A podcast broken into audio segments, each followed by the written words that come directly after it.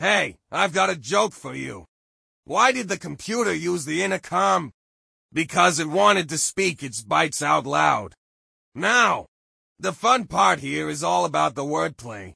You see, bytes in computing refers to a unit of data, right?